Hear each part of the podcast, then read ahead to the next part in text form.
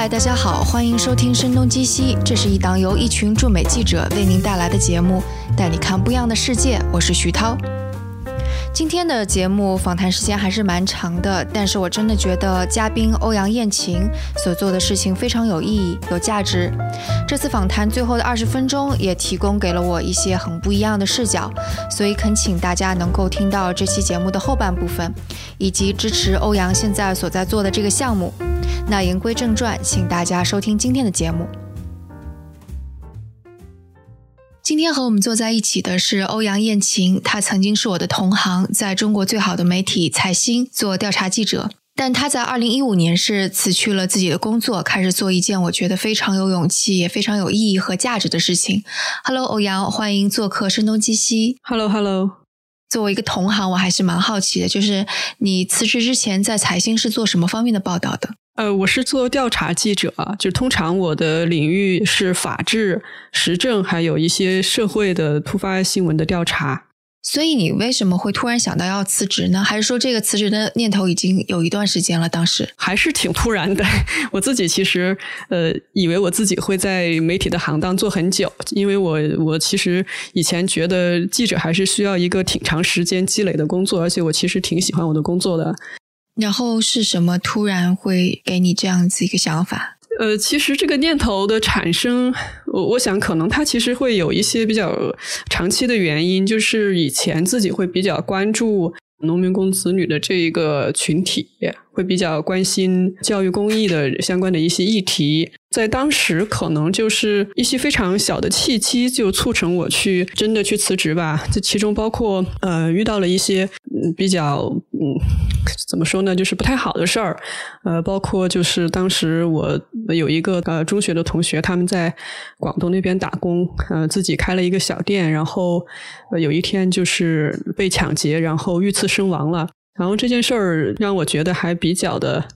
呃意外，然后也比较的难过，嗯，让我想起了很多东西。因为我自己的父母亲也跟他们一样，都在广东那边打工。呃，弟弟那个时候也在那边，呃，就是才六岁，准备上小学。所以，呃，可能当时有很多这样的一些因素，促成就是我去重新思考有没有可能，呃，自己回到就是我父母亲他们打工的地方去做一个教育公益的事情。为什么选择的是教育公益，而不是其他的一些事情？可能还是我比较喜欢做教育这件事儿吧。或许是那个，因为我可能自己还是对于教育这件事儿有一些自己的一些思考。因为就我们农村来说，我们老家来说，我是比较少的，就是自己呃考上大学的这么一个人。然后我其实是比较相信教育能够改变人的命运，呃，能够改变人很多比较底层的东西。可能我自己当时来说也，呃，恰好也认识一些做教育和教育公益方面的一些人，他们也给了我一些启发，让我觉得说这件事情有可能是可以做的。但你的家人或者你当时在财新的领导会劝你三思而后行吗？会呀，会呀，就是他们还是会会说吧，就是呃，我当时的直接管理的这个呃领导还是会希望我说不要辞职，但是他当时希望我不要辞职的原因主要是两个吧，一个是说当时觉得做记者这件事情还是能够改变社会吧，就他觉得我可能还是会有一些这个呃社会情节啊，希望就说可能他觉得做调查记者是能够嗯影响这个社会的一个途径。另外就是我，我当时一个个人的情况，就是其实我当时呃刚刚生了一场病，所以他也比较担心，说如果我自己去创业，有没有可能会压力特别大，然后让我的身体情况不太好。对，所以他当时其实是有有劝阻我的。嗯，但你自己不担心是吗？就我比较冲动吧，就想的比较少。其实其实后来觉得是应该要担心的，但是当时就想的比较简单。然后你是二零一五年的时候是到了东莞，然后开了一个跟科技有关的教育公益组织。对，就是当时想做一个就是呃小孩子可以动手做一些东西的这么一个空间。为什么是这个方向呢？一方面是受当时一些朋友的影响，因为当时我在聊这个教育公益的这个想法的时候，正好当时呃有一些朋友他们关注到当时国内外有一个还比较时兴的东西叫创客教育。就当时我觉得很酷啊，就是可以让小孩子可以动手做的东西，觉得这个符合小孩子的天性。后来也有朋友说我可能是想弥补自己小时候没有得到的东西，因为觉得自己小时候动手做东西的经历还比较少。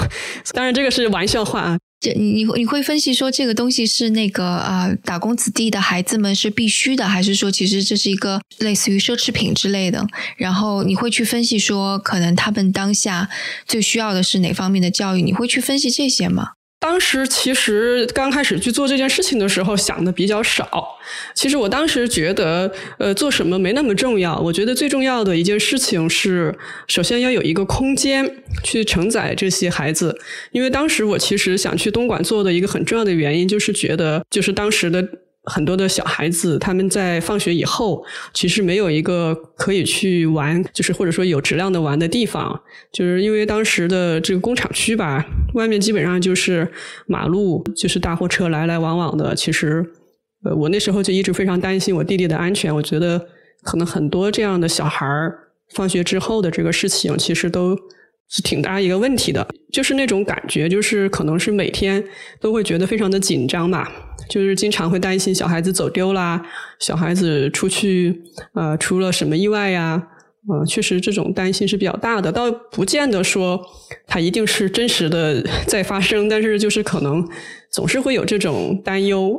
你这个做了多长时间？这样的一个创客空间？这个空间就做了一年半。不到两年的时间吧，就后来还是出于一些自己的个人的一些情况考虑，还是希望回北京，所以就没法在东莞继续这个事情。嗯，然后另外一个就是，嗯，可能觉得也当时没想好这个模式怎么继续下去。所以你回到北京来之后，其实是接着把跟教育相关的这些公益的事情是接着做下去了吗？是的，是。然后那个时候是采用了什么样的形式呢？当时我们还是希望把在东莞积累的，就是在那个空间里面积累的一些课程拿出来去推广。就是当时我们在最开始的时候，在北京找了一些这个现有的一些社区空间，还有这样一些打工子弟学校，然后希望能够把我们原来积累的一些这种机器人呐那样的一些课程，去呃，就是推广到这些打工子弟。听起来是一个挺好的模式，呃，听听上去是对，嗯，然后呢？然后就后来就没做了，就大概就做了半年就没做了。我可能觉得我不是很很适合做这样的一种，就是属于规模化作业的这么一种工作，就是因为当时的那个情况吧，我感觉。我们当时带着这个课程去到社区空间也好，去到打工子弟学校也好，就是我们发现跟这些小孩在接触的时候，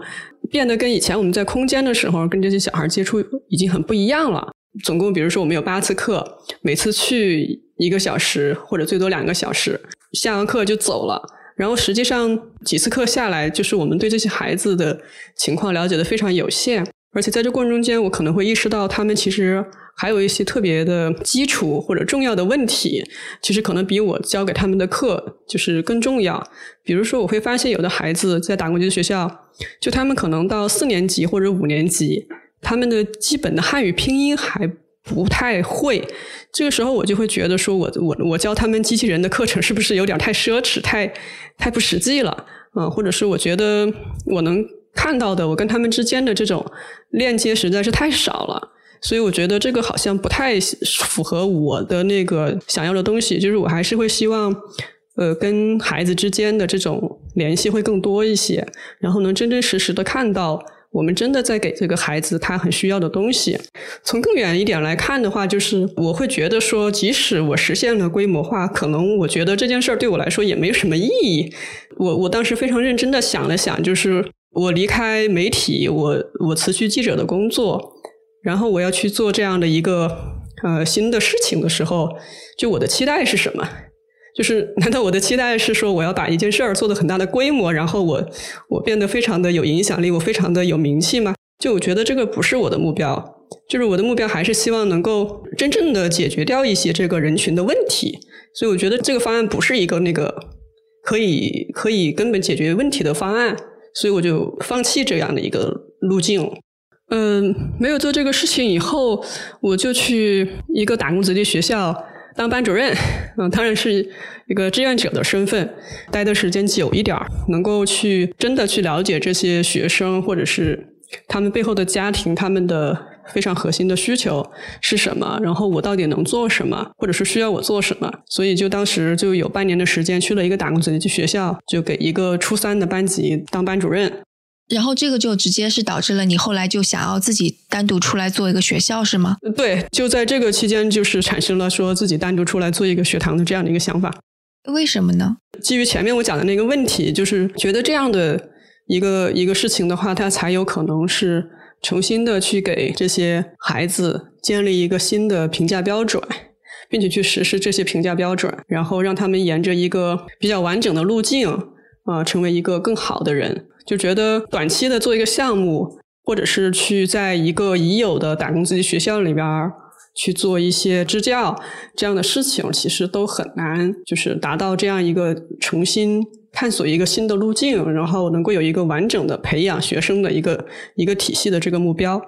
所以当时你看到的就是北京或者是东莞的这些打工子弟学校是什么样的一个状况？就为什么你刚刚会说到四五年级的时候，可能连拼音？还是个问题之类的。总的来说，就是尤其像北京的打工子弟学校的教学质量，应该还是非常的不理想的。怎么说呢？当时我自己在的那一个打工子弟学校，当然它可能也不是打工子弟学校里面教学质量好的学校，所以它也可能比起那些好的学校会差一点当然，可能它是一个中间水平的这样的一个学校。然后它的这样的一个初三的班级，就是这个学校其实最高的年级。然后我们去去支教的时候，就会看到这些孩子的情况是这样的。首先呢，他们的学业水平肯定是不太好的。比如说吧，就是我们也会去做测试。然后如果说真正的用呃像公立学校的标准试卷去给他们测试，大概是班上没有学生能在任何一个科目能及格。他们当然有时候带回去的成绩是有及格，甚至有优秀的，但是其实是这里面会有一些水分。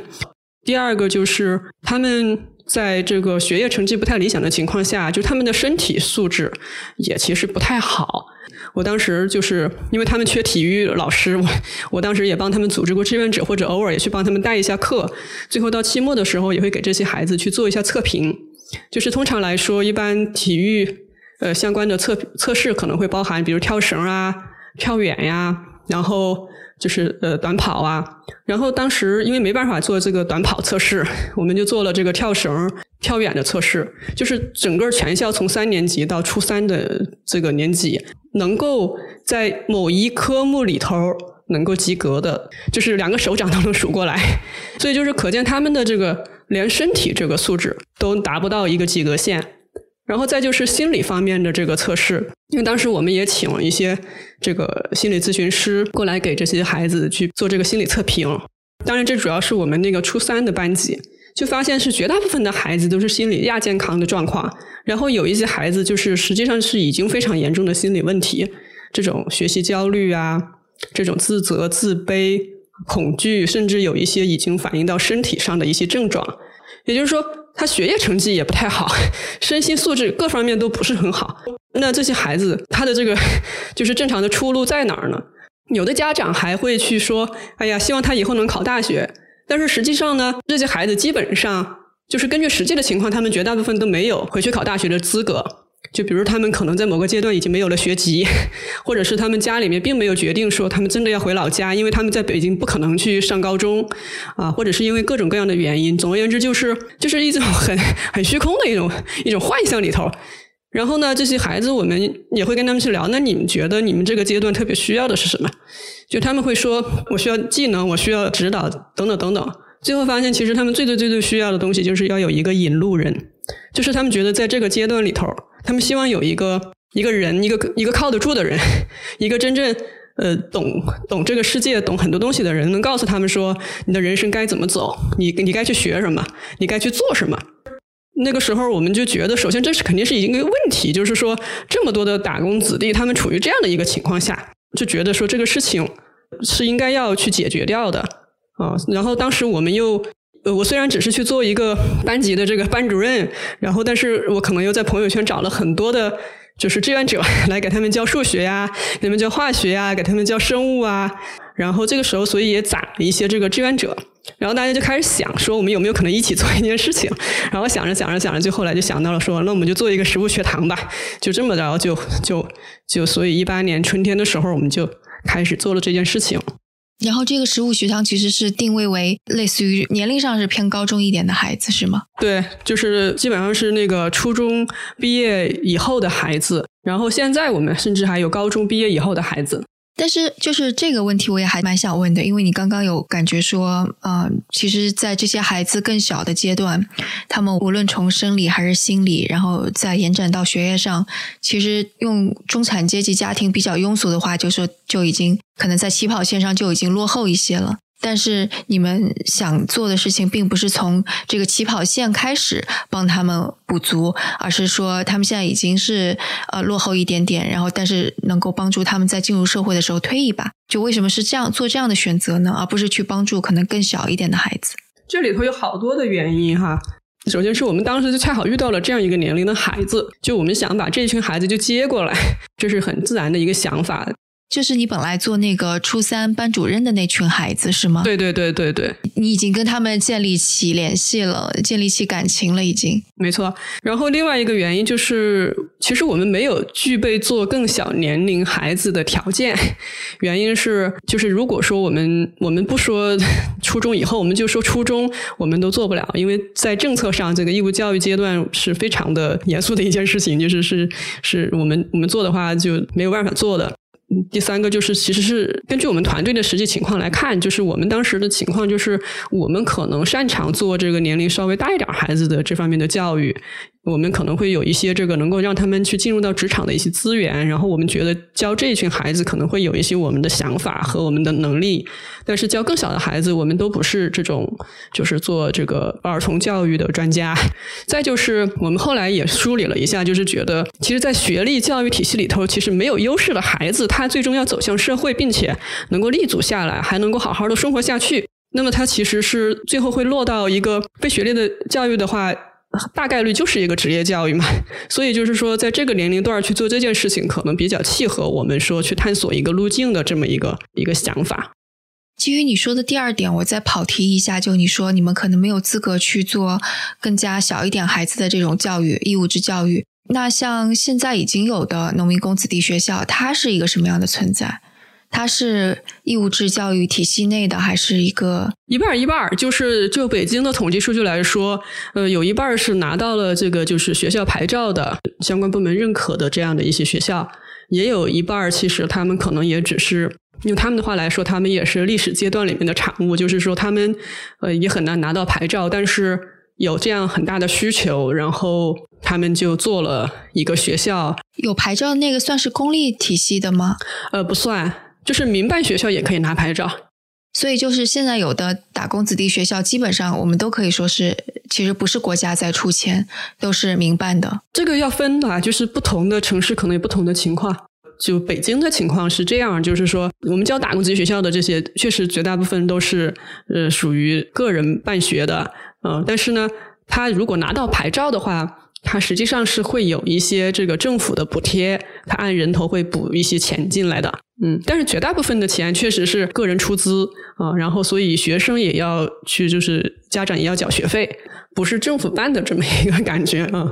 就是这种属于呃个人出资的这种这个这种学校的运营，其实是属于一种商业行为呢，还是其实是属于有点像是公益行为呢？嗯，北京有两类，就是也有是。商业行为的也有少数的是也有公益性质的，例如说那个在就是大兴那个蒲公英中学，它就其实是一个公益性质的。首先政府也会有给他们呃拨款啊，然后另外就是相当大的一部分的钱是来自于社会捐赠啊，然后是有一部分的钱是来自于这个家长出的学费，所以他们的学费也比较低啊。然后还有像其他的就是朝阳那边有一个同心实验学校。他们也有相当的部分是呃社会的一些这个捐赠、捐捐钱、捐物各种的，当然，他们可能也也也有，就是学生他们自己的学费都构成，但是他们总的来说是一个还是以这个公益性质的呃面貌出现，对。就非盈利，对，嗯，然后其他的那种类型其实是私人办学，其实比方说这个办学者，他可能虽然面向的是打工者，但其实这些学校也是啊以盈利为目的的，对不对？嗯，可以这么说，对。但是这个以盈利为目的是一个非常专业的词，就是我们可能很难讲这个词，在这个相关的法律里面是不允许以盈利为目的的。嗯，但只是说他最初办学的时候，对他确实是个人的出资的这样的一个行为，然后他们也会自负盈亏。对，比如说他们北京的早期的这个打工子弟学校还很有意思，就很多人其实他并没有办学或者教育的背景，他可能就是本身自己就是一个打工者，然后早期就挣了一些钱，然后他们就开始把这学校办起来了。比如说有的学校的举办人是本来是卖菜的啊，或者是收废品的。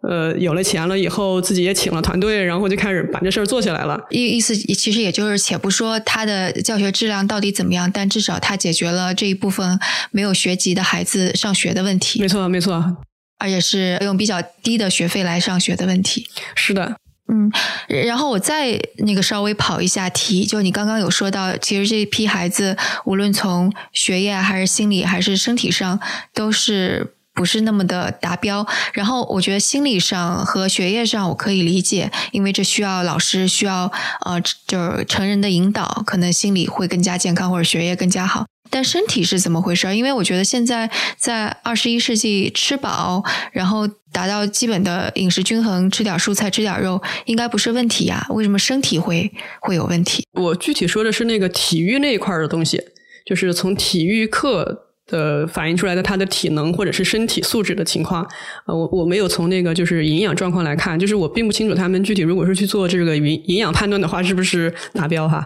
然后那个像打工族的学校里头，可能也有不同，也有个别的学校他们是还是比较重视体育的，但绝大部分的学校就他其实没有太多的条件去呃让学生有非常充分的体育锻炼。就是首先，嗯，极少有学校能专门请体育老师，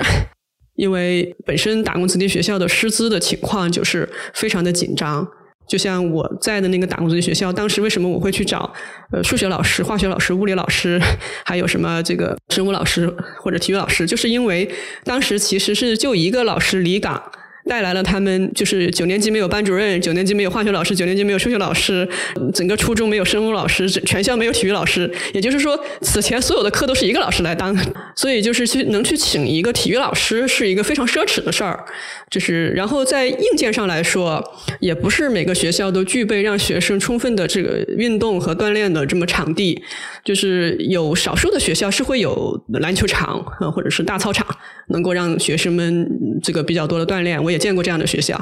但是像有很多的学校，它呃本身的这个空间就就很小啊，更不用说这个什么篮球什么的。就像像原来我我我在的那个学校，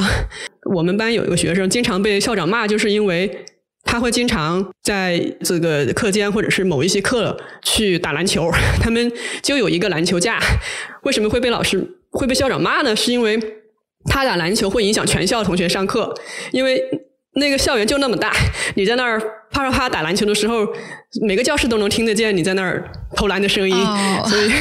对，然后，然后他们每个班级就是，对对对，一一个星期就只能有一节体育课，四十分钟，几十个学生，你觉得他能做什么？也不能做什么。嗯，那个时候我们到初三，那么多，就是就是很多男孩都。都不会基本的打篮球的一些一些知识，比如说怎么样三步跨栏，怎么样传球，怎么样运球，就都不知道，就是他们没有过这样的训练，所以就并不能够推出一个结论说他们的健康程度跟其他的城市孩子有差别，也不能够说他们的体能有差别，只是可能他体能技就是呃反映体能的这些技能可能本身是有些欠缺，没有这个机会去学。因为我没有做体能测试，所以我确实不知道。但是就是你说的也没错，就是这个运动技能以及他的身体协调性这些方面是是有欠缺的。嗯，我不知道他们测体能会不会达标，也有可能不达标。呃，这个确实不是很清楚啊。嗯嗯嗯，对，只是我们没有证据去支撑这个，没有数据去去支撑而已。你是二零一八年初开始准备筹备这个食物学堂的。我们筹备其实是从二零一七年底就开始了，嗯。然后刚刚听你说的是，其实当时嗯，对于目目标你们要招收的学生是比较明确的了，然后想要带领他们的这条路其实也比较明确，就是肯定你就是已经假定他们是没有办法去高考的了，是再过几年他们就一定要走上社会的。那对于就是课程体系啊之类的，当时你已经有比较清晰的想法了吗？呃，我们有一些想法，而且那些想法应该到现在也还也还是这么做的。呃，当然你说是不是一个完整的一个课程体系，也也很难讲。就比如说，我们当时想到，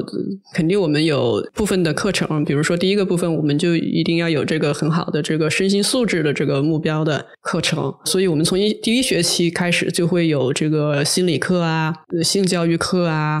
然后还有嗯体育比较多的体育课啊，就这些从一开始就会有。然后还有属于呃通用技能的一些东西，比如说我们从一开始就会有呃比较讲比较比较注意学生的阅读啊、写作啊、沟通表达，还有一些呃就是呃解决问题的能力。我们那时候就开始会做一些综合性的项目，让学生一边动手做，一边去想办法去解决，然后去学里边的一些原理也好，或者是做事情的方法也好。那个时候没有清晰的专业课程，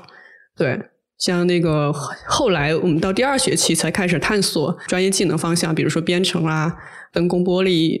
艺术创作啊，就是第二学期才有，第一学期没有。然后讲到技能的话，其实大家想到的更多的就类似于，就你刚刚也提到的职高啊，或者是技校呀之类的，像可能大家会很熟悉什么蓝翔技校这种。那你你为什么你们觉得就是你们做的这个事情会比让他们去这种技术学校更加合适呢？我们一直有一个想法，就是如果这个孩子想好了他要去学一个技术，想去蓝翔技校，呃，或者是什么什么培训班，我觉得我们一直都觉得那样也挺好的。我们其实是当时遇到的一个情况是觉得说，很多孩子其实并不知道该做什么。所以，包括他们的就是这种不太好的身心状况，以及他们其实比较缺一些基本的这个就是软技能的东西，我们觉得会限制到他以后的发展。所以我们其实是一开始就是做的这种什么比较比较软的东西，什么身心素质、什么通用技能这样一些东西，就是包括，因为我们也觉得这些孩子他其实需要有一个探索期，他在那个时候。就是十五六岁，他去想自己的职业目标的时候，其实很多时候并不是一个真正经过这个探索的这么一个结论。当你说软技能的时候，我在想，这个可能是一个很漫长的培养的过程，因为特别是到青少年已经是处于一种叛逆期。就是叛逆跟软技能还不是在一个层面，就是叛逆这个字儿可能是在身心状况这一个层面。啊，对对对，我应该这么说，就把那个心理跟那个那个 soft skill 分开来。我们先说那个身心健康这方面吧。就是其实我最开始想说的，就导就是身心健康这方面可能更加需要非常长期的过程，因为很多身心上面的伤害其实是只根于他幼年期间家庭的伤害啊、亲密关系的伤害啊之类的。我们确实觉得它是一个非常非常费力的一个过程。但首先说一点，就是我们发现我们还非常的好的一个状况，尽管有一些孩子他可能来学堂之前有过很多的这种叛逆的事儿，甚至可能叫做捣蛋的事儿，但是我们从这个学堂创办第一天到现在两年时间，几乎就没有发生过非常大的冲突事件，就是学生之间也好，学生跟老师之间也好，就都没有发生过什么特别严重的冲突。最多最多就是可能前三个学期的时候，每个学期会有那么一次，同学有说怎么样，那我们就打吧。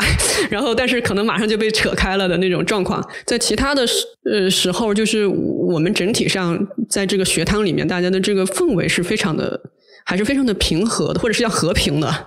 这个是我们感觉到我们现在比较骄傲的一个点。这个可能也就是背后我们我们在做这个就学生的工作的时候，其实是非常非常的在意这个事情有关。心理课从来都是我们的必修课，就每学期都开，就是会其实是让学生不停的去识别，就包括认自己的情绪啊啊，自己的人格类型啊。在在课堂的环环境里面，他能真正的、认真的去思考自己的一些行为。对，我觉得还有包括就是我们可能从一开始到现在，就是老师给孩子们的这种示范处理事情，就是说能够怎么样比较友善的去处理啊，然后我们怎么样去区别事实情绪啊，等等这些，就是包括我们找很多的机会让学生能够他们彼此可以去合作。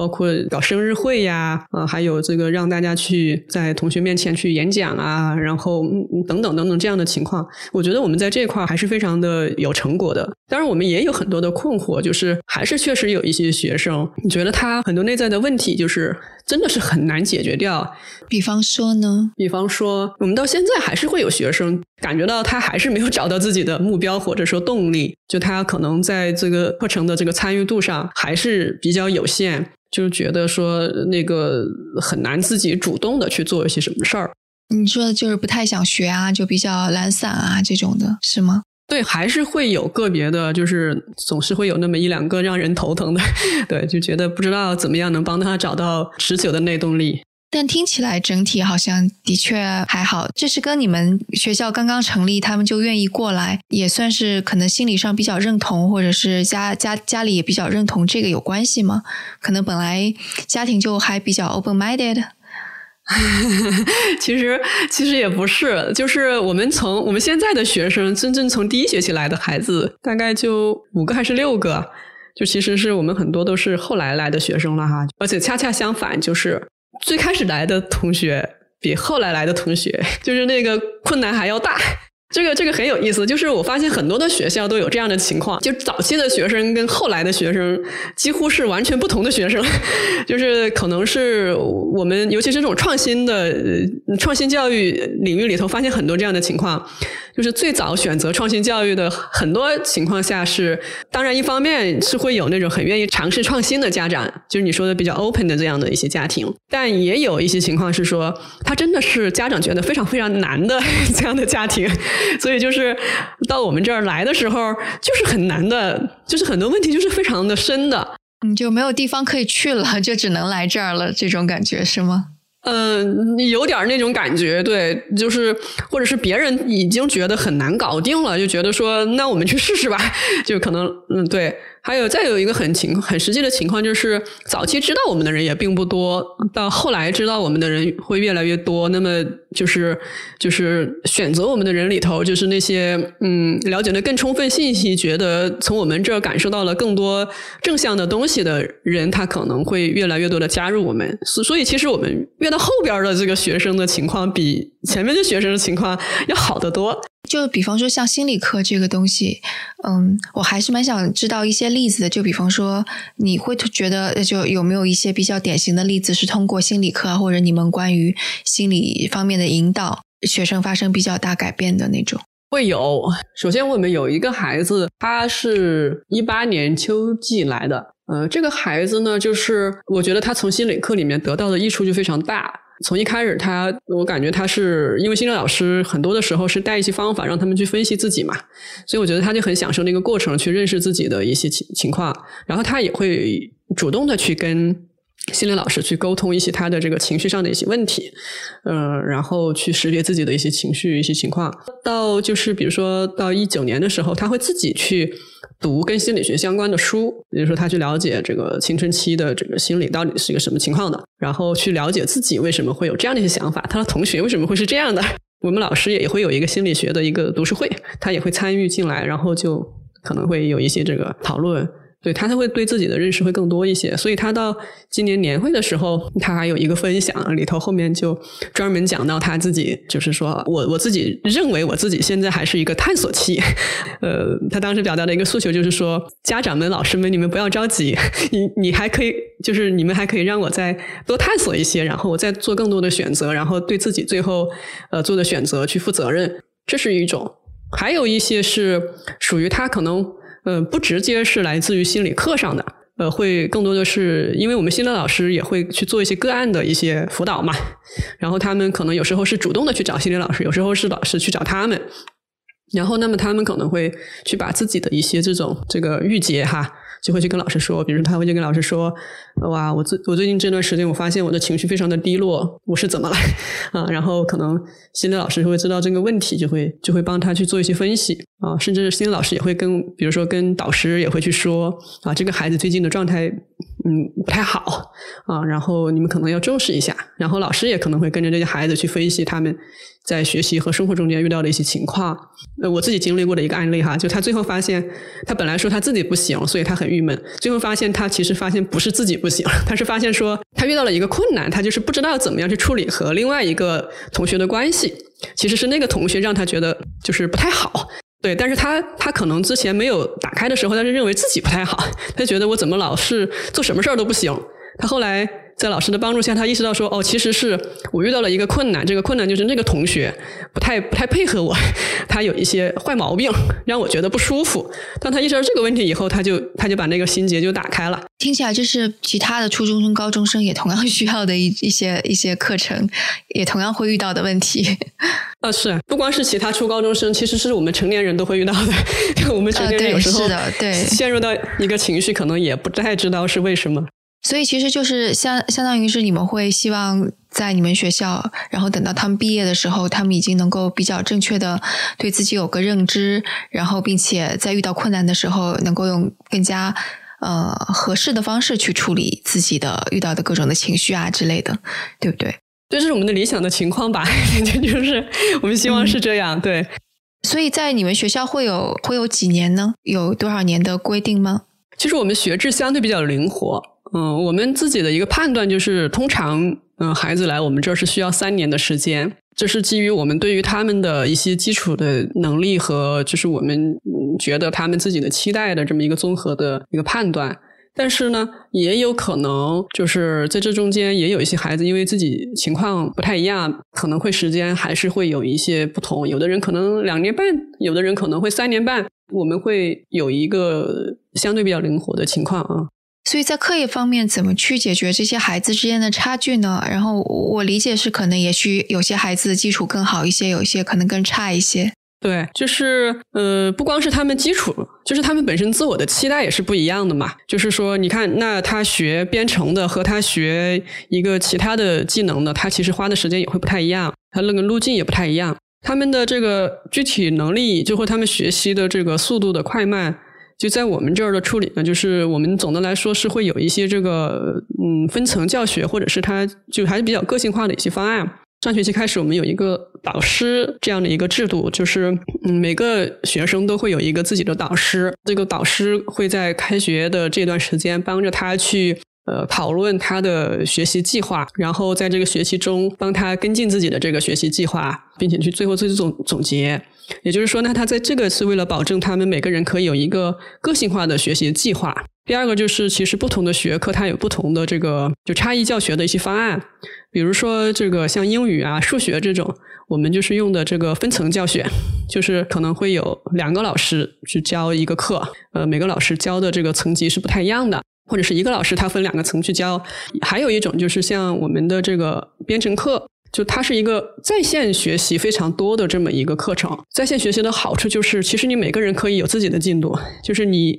你今天刷到 百分之十，你刷到百分之二十，这都是可以的。那它这个快慢就是我们是可接受的。就像我们现在就有这样的情况，有的学得快的，他来了一年，然后他现在的这个就可以给老师做助教了。那他可能就是把我们的这个在实习以前的百分之六十的课都学完了，可能很多同学还只学了百分之十。还有一种就是他其实不太不太那么在意他们的那个基础能力，因为在团队合作之间，它是可以取长补短的。比如说我们的项目实践课里头，你可以有不同层次的情况，然后你们是在不同的角色里面去工作。你能力强一点，你可以去做 leader；然后你能力可能暂时弱一点，你可以跟着去做一些执行的工作，它是可以的。还有像那个阅读课，就怎么说呢？它几乎是每个孩子都有一个不同的方案。就是因为他就会阅读老师就会跟每个孩子去讨论说你们的读书的计划是什么，然后你每过一个阶段，你你跟我来聊一聊你的读书的情况。他是他是相当于是分了很多层。那我真的觉得你们的教育方案已经是还蛮先进了。就包括我在硅谷做一些 那个教育采访的时候，其实也就是这些，什么 project based learning 项目制的学习啊，还有个性化学习，然后或者是跟有导师制度，就就还是蛮跟国际接轨的。所以你们是经常会跟创新性的学校，或者是也跟国外的一些学校去交流，对不对？对，我们会有一些交流，然后然后也会有一些这个。这个学习，我最近还在还在开玩笑，就是我们有一个老师，他他是那个北京交通大学的硕士生导师，然后这个老师有一个有一个癖好，就是他会去搜集各种各样的教学的资源和方案，他会可以很短的时间里头，可以把那个国外像是哈佛、斯坦福 这样的学校，国内一些普通的这种职高或者是那个大专这样的这样，或者是一些职业培训机构，就他们的关于编程的课。程都搜罗过来，而且写个上万字的综述给我们说啊，你看我们的课程可以 这样，然后，然后 对，然后最近开玩笑是因为什么？就是。我跟他介绍了一个朋友，他恰好是在哈佛的这个就是教务处工作，然后给会给他一些资料。然后他有一天在群里面说：“那个，你看我们现在的教学方法，呃，不行，我们现在的教学方法是那个那个，就是法国有一个叫我们中文叫四十二 school，就四十二学校一个教编程的。他说我们是用的这个教学法，就是学生基本靠自学的。”他说不行，我们不能用这个，我们只能用哈佛的教学法。他说，因为哈佛的教学法是注重脚手架的，就把我给笑死了。我说那个，我们只能用哈佛。当然，这个是一个，其实是一个开玩笑的话。就是我觉得我们可能一方面确实会看别人的一些案例，但是我觉得也是出于。我们自己其实也是不停的在观察学生的一些情况，然后去做一些调整。比如说，我们我们一开始也也没有选课制，后来我们就做选课制，而且有一段时间我们就是所有课都选课，除了心理课以外。好像看上去，呃，有的学生他在修一些课，如果不是他感兴趣的课上，他其实他的那个状态真的是非常的差。我们学生策划了一个活动，叫师生反串。就让我们老师去做一天学生，我们老师就发现说，我们也选了一些我们不喜欢的课，结果我们发现坐在那儿 非常的痛苦，所以就是觉得说，好像我们应该用选课制，就是这样，就是学生会更容易发现自己的兴趣，然后对自己的选择负责任等等，就是我们也是在根据一些我们实际观察到的一些情况去做一些调整。那评价系统呢？因为我还挺好奇，说这样的一套系统下来，培养出来的孩子跟普通同龄的孩子会会是什么样的一个嗯 比较？就但但说比较好像也不太好哈。其实教学是一个这样的事情，就是说我们想象的是一种情况，但是实际上我们教学还是会遇到很多困难。比如说，我们虽然有分层教学，但是可能依然在分层里边。就是还是会存在学生不及格的情况，就比如说像数学这种，或者是英语，它它其实是可以考核的。那么考核下来，你会其实是会可能发现，呃，当然有可能老师也也都给及格了，但是你会发现其实是基础还不是那么牢，就是他学的还不是那么好的。就是包括我们虽然有导师制，但是因为我们也是导师，也是要一步一步的学的，所以可能一刚开始的时候也得去摸索，说怎么样跟学生谈话才能够让他们就是就是更好的支持到他们。就是包括我们虽然说了这么多啊，我们这个我们这个环境多么多么的好。但是你像我们这个学期，因为学生突然一下翻倍的情况下，就是刚开始两个月，这个学生管理可难做了，就是存在学生不按时起床的情况，呃，不按时返校的情况，不认真完成作业的情况。刚开始这个一两个月的磨合期可难熬了，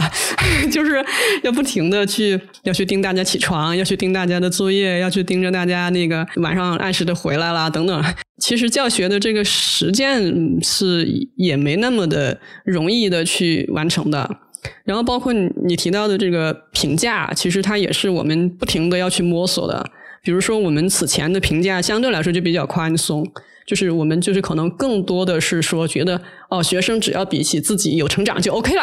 但是后来比如说我们到现在我们就会觉得说，可能我们到下学期我们就会希望能够增加很多的这个考评的节点。然后，包括我们会把我们的考评就又进一步的去细化到呃几大板块儿，就比如说他的这个基础的读写能力，还有他的专业课，他要有一些里程碑，然后在里程碑上他要达到合格，一步一步往前走。然后对于年级高一点的，相对会比较快的面临这个去去就业的这些孩子，我们会希望他能够在一些基本的职业素养上，也是一个点一个点的要去过关。所以就是我们也是慢慢的想把这个事儿做得更细一点儿，然后也是其实是在不停的去调它。关于那个快要毕业班的这个职业素素养这方面，你们会细致到什么程度？现在？嗯，我们现在就不是很细，我们希望我们能细到说，比如说他基本的这个 Office 办公软件，他要会用到非常的熟练。然后我们希望他能够在很多人面前能够去做一个演讲。那我们希望他能够一些基本的这种与人沟通的一些方法要掌握，比如怎么样给人发信息，怎么样给人写邮件，呃，怎么样给人去表达自己的意见或者诉求。就等等这些基本的能力，我们希望他们都能够过关。还有包括一些常用的工具，什么微信公号啊，呃，平面设计的软件呀，希望他们都能够过关。对，我不知道接下来这个问题适不适合哈，因为我在觉得现在很多大学生在大四的时候去求职的时候，可能很多职业技能其实也不具备。你你你会觉得，就比方说，如果把你们的学生跟呃一个。也许是中不溜秋的这种大学是毕业生去比较的话，嗯，他们会是更加受欢迎的，或者是职业素养也并不比他们差的，还是说，其实，在 academic 或者学术方面，学习能力方面还是会有差距的？因为我们现在是讲三条指标，就是一条是良好的身身心素质，呃，里头包含了就是比较好的这个自我认识啊，就是这个社会情感能力啊。然后，另外就是第二条，就是我们说是一个入职三个月新人的这种基本的职业素养，我们所谓讲的这个能够在社会上立足的一技之长。其实每一点其实都非常非常的不容易，所以就是说，我们觉得反正要达到这三点其实是挺难的，因为我们的孩子就是我们得承认，就是我们在一些就是有点像你刚才说的这个这种基本的这种学业能力上面，其实是他还是有有比较薄弱的这个现实，所以你要能达到比较好的这个读写，就要走很长的路。但是我们这些孩子有我们孩子的优势。比如说，这个就所有老师都会发现，我们这些孩子都非常能够接受大家的这个建议，不管你是给的这个呃批评，还是给的一些这个指导的一些意见，他们都非常能够去接受。然后在非常有限的资源条件下，能够自得其乐，还能够顽强的生存，然后很有忍耐力。再就是他们也还是有非常好的，就是对于自己的人生的一些这个追求。就是他还是会希望过上更好的生活。总的来说，也都非常的朴实善良。就所以我觉得他们也有非常好的一些东西。然后在这东东西里头，我们其实是非常希望我们能帮他们补全一些他们可能本来应该在小学、在初中甚至更早时期就该做的一些那种，就是该有的那些基础的能力。就是我们希望能够尽可能的帮他们补一点儿。然后呃，我们也能够觉得说。对于我们很多学生来说啊，当然肯定会存在一些特例。就是对于我们很多的学生来说，他们普遍的状况就是，其实是很难说要去跟大学生去竞争一些非常要求高学历、高知的这样的一些岗位的。嗯，我们肯定是要有我们自己的一个定位。有可能我们的学生。嗯，他们还是应该是在，就是这个社会还是有很多的，就是需求，然后也能发挥他们的价值，也有提升空间的很多的这样的一些岗位上面去去去获得他们比较好的这样的一些生存的一些条件。对，就是可能他有一个有一个误区，就是说我们一个人好好的活着，一定是要跟另外一些人比，其实他可能不是这样的，就每个人都可能会有他的一个安身立命的一个点。对我，我记得就是，嗯，我会知道你其实是看你写一篇文章，是讲了你当时的一个困扰，就是你会期望你的这些孩子们能够通过教育实现阶层的跃迁，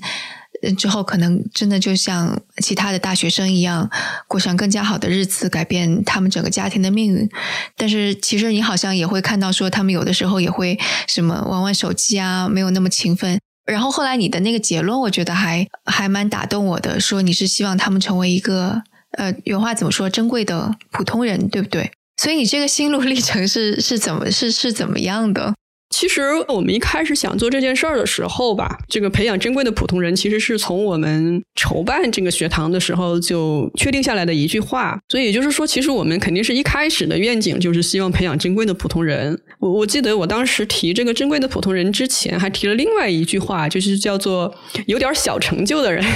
就是我他当时特别提出来那个“小”字，也没太期待说我们学生一定要获得一个很大的成就，但是要要去追求要。要有进取之心，就不能说我就甘于现状。但是后来为什么没有用那个小成就呢？就是又觉得说，那相那相当于是一个有限定的词，就是说你还不能有大成就了，你还不能没有成就了，所以没有那个词。所以其实是一开始我们就是觉得说，我们能够真的如果把这些孩子。就是所谓的一个比较好的身心状况，我们觉得也能够对得起他们了。然后我们也觉得能对得起自己的这个这个最开始要去做这件事情的这个动力了。就做着做着，你当然会想说，哎，你能不能再努努力，能够能够做得更好一点啊？就会有这样的一些想法嘛。就是或者说，肯定别人会对你有这样的期待的。所以那段时间是，呃，至少有五个人。给我转过那篇文章，就是一个打工妹自学成为了谷歌的工程师，就是大家都觉得说，哎，你看那个，你们是不是也可以这样？虽然大家没有说这句话，对吧？但是大家觉得说，哎，这是不是，你是不是你的一个努力的方向？是不是就是你你的梦想？或者是觉得说，这个是不是可能会成为一个你们的动力啊？所以我当时就说，如果我们的学生真的是像那个打工妹一样，能成为谷歌的工程师，那当然这个故事就怎么写都好写，对吧？但是。但是你实际上你要面对的情况就是，那个可能是非常渺茫的一个希望，或者说那个只是极少数孩子的一种可能性。就你得发现说，很多的孩子他可能不会走上那样的一条路。但是那我们是不是做的事情就没有意义？那个时候我也也确实发现，就是说。在另外一方面，就是你刚才提到的，就是会发现有的孩子他他的这个自我管理不太好啊，去玩手机呀，然后还觉得自己已经挺好了呀，然后就觉得你怎么能对自己的期待那么低呢？你怎么对吧？会很难受啊。后来你看这个时候，就我也跟我们的心理老师去。去聊嘛，去抱怨嘛，就觉得说这孩子怎么这样。然后那个时候，其实他就帮我识别了一下我的那个情绪，就是觉得我的情绪里边是是有一些，就是我自己呃的一些期待没有实现的这样的一种一种焦虑，或者是我自己把他，他虽然没那么讲，但是我可能觉得那就是一种我的虚荣心，就觉得说我如果培养一个学生，他就特别的。特别的努力，特别的勤奋，然后嗯，就是就有特别好的这样的一个一个职业发展，就会觉得嗯，对那样就特别好。对，就是我虽然以前也没觉得我自己有虚荣心，但是我那那一刻我也发现我可能有这样的虚荣心。对，就是这个就是心理老师的好处嘛，就是他帮你识别了自己的这个这个情绪以后，就你可以调整调整，就是觉得说回到最初，就是那个那个只是。只是一种其中的一种可能，它不是我们要做的这个事情的全部的意义。对，所以就觉得说也也能释然。而且我因为我自己的背景嘛，就是这个珍贵的普通人，在我自己的生活里面是能找到很多很多典范的。比如说我父辈的亲人，或者是我我同辈的我的表哥表姐，或者是甚至表妹里头都会有这样的一些案例，就他们也没有去读大学，他们也就是比如说自己去工厂里面打工，然后学了一个一技之长，开店或者是开小工厂，然后变成了一个小老板，然后能够在城市里边。呃，买房买车，然后养孩子，也挺有追求的，然后也没有对这个社会造成什么危害，甚至其实是某种意义上是也是在作为一个普通人的贡献，我觉得也挺好的。还有包括对我也也有表妹，他们可能就是连高中都没上，然后但是他们可能呃就是在这个互联网学习刚刚开始的时候，就在一些平台上去学了。比如说韩语，就去韩国做代购了，然后甚至去韩国成家了，去韩国定居了。哎，这然后他们那个日子过得也挺好的。其实没有说一定要去做程序员，去 去那种嗯得到那样的那样的改变才是一种好的情况。就我就觉得有很多这个生活的可能性，所以我其实是能够接受说。我们这些学生作为一个普通人，但是好好的生活的这种这种状况，我觉得我是可以接受，而且我是满意的。所以就是说，其实这个过程也很快就过来了。对。诶，那如果要说你的学生之后会出现一些什么现象，你是不满意的，然后你会让让你去反思，说是不是我的教学当中出现什么问题？那会是什么样的情况呢？哎呀，我其实现在还挺豁达的。我前段时间还在跟同事讨论，我就觉得是什么情况我也都能接受。谁谁说我做教育就不能不能有这个孩子是不出色的，或者是一定是要按我的想法才才满意的呢？就是我觉得还挺能接受的，嗯。但是但是我也设想过哈，就是我自己可能会觉得不太舒服的，呃，情况会有，就是比如说。就是他们出去到社会上，首先，首先，我觉得他们大概率不会去害人哈，这个 就是做坏事儿，我我觉得他们应该大概率不会。但是如果说他们去在这个和人的关系，包括自己的这个家庭或者是亲密关系里头，呃，比如说我我不太能接受他们以后会成为一个一个家暴的受害者，或者是一个家家暴的施施害者，对，这个是我不能接受的。或者是某种暴力行为的施害者，就我自己内心不能接受，但是我觉得可能作为一个教育者这个身份来说，我也理性的情况下我也能接受，我情感上比较难接受。现在你们有多少个学生呀？现在是二十八个，二十八个。就如果这样子说说来的话，其实你们现在影响到的学生还是蛮少的，对吧？是呀。所以有有想说未来，嗯，比方说这种模式是不是可以扩展，能够去帮助到更多这样的学生的？呃，想过，但是现在没有一个具体的方案。但是我觉得这件事情它应该会成为更多人的方案。但是我我们在这个中间，就是我们自己直接的，实际上能影响到多少人？我其实现在我觉得也没，也也也很难说，嗯。然后，如果就是不太可能在你执行的范围内把它规模化的话，那对于你现在在做的这个教育，你刚刚也说你对学生可能期待怎么样都可以接受，那你怎么给自己判断说我这个事情做的是优良、中差，或者是超级好？呃，我恰好今天还想过这个问题，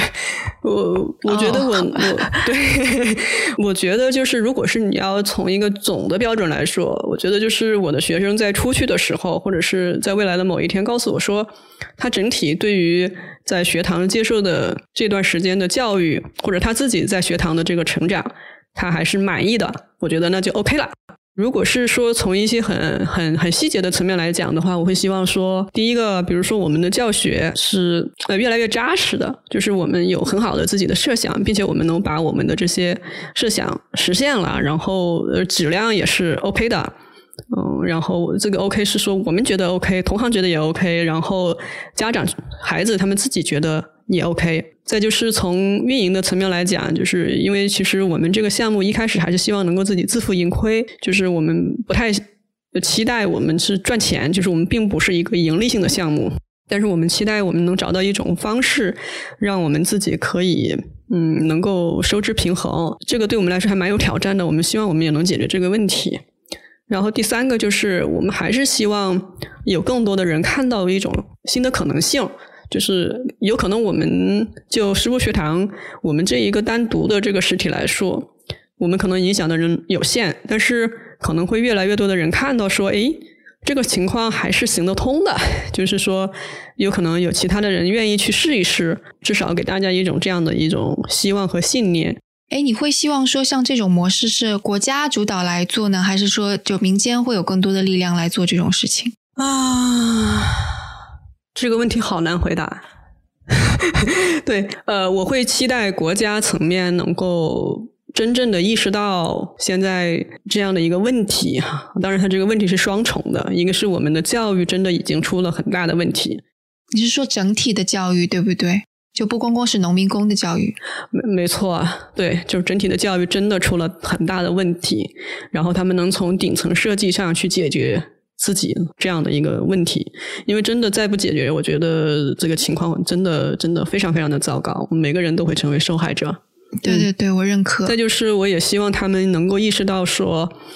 农民工子女的教育的很大的问题，真的是制度性的问题。肯定是首先就在中国这样一个国情下面，就政府能够意识到这个问题，并且去解决，才是我们的根本性的出路。因为总的来说，中国还是一个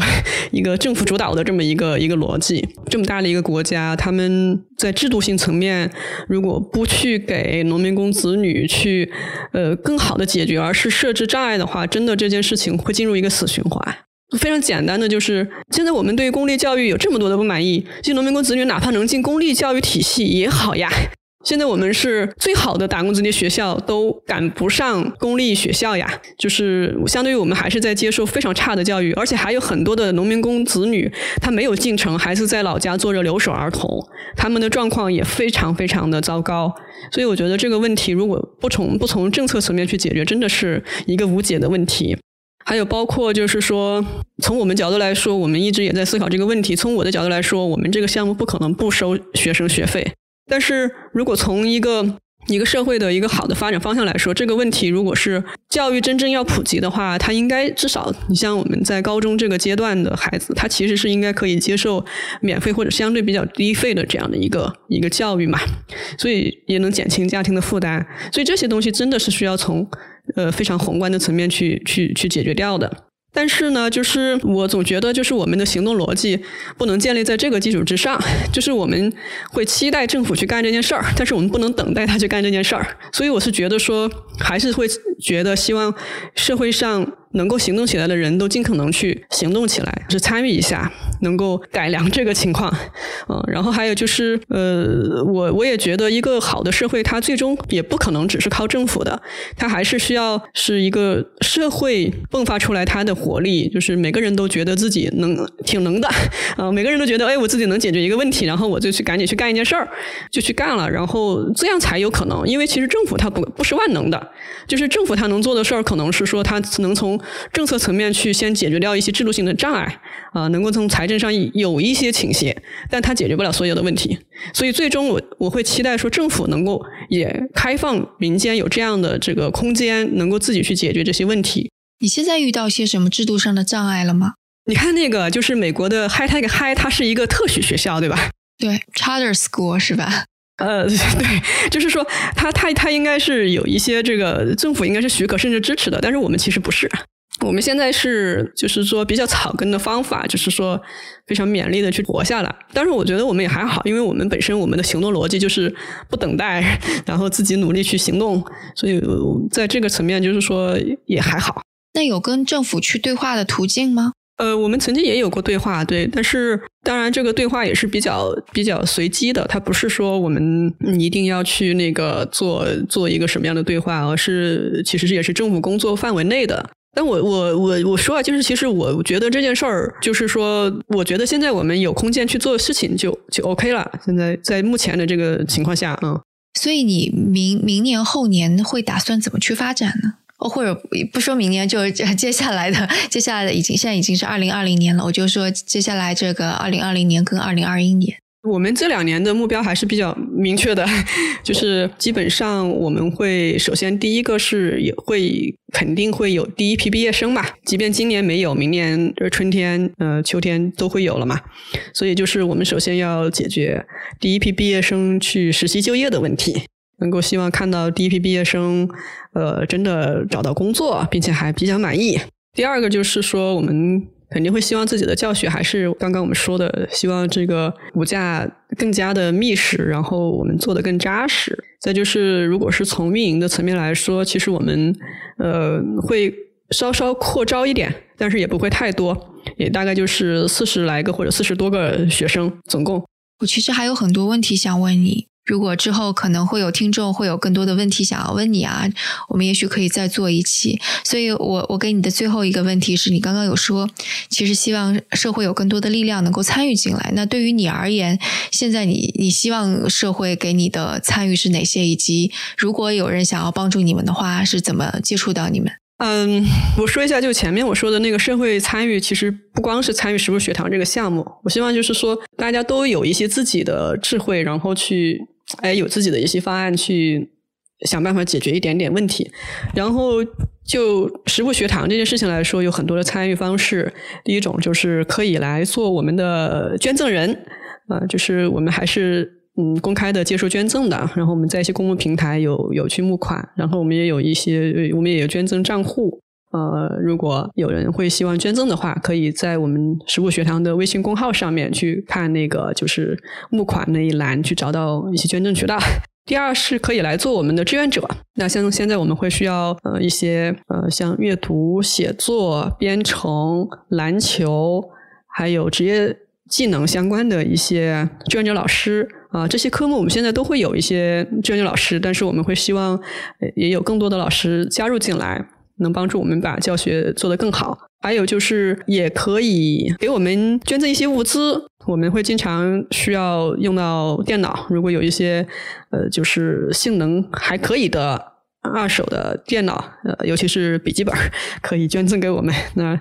对，大概还有包括可能冬天的取暖的设备等等这样的一些。嗯，对，都都 OK。嗯，好，那那个到时候这些所有的信息，包括十五学堂的公众号，以及现在可能需要的一些物资、老师，嗯，那我到时候也都会放在 show notes 里边。然后希望大家能够一起来帮助十五学堂做得更好，也希望大家能够参与到可能 这个社会方方面面，能够让我们这个这个社会变得更加好吧。非常感谢啊，欧阳能够做客声东击西，然后也希望你们的学生能够越来越好，学校也越来越好。谢谢陶老师，也谢谢所有的听众朋友们。好的，那好，那今天的节目就到这里，拜拜。那关于这期节目，大家有什么想法，都可以给我们留言，或者写邮件，或者在 Telegram 群中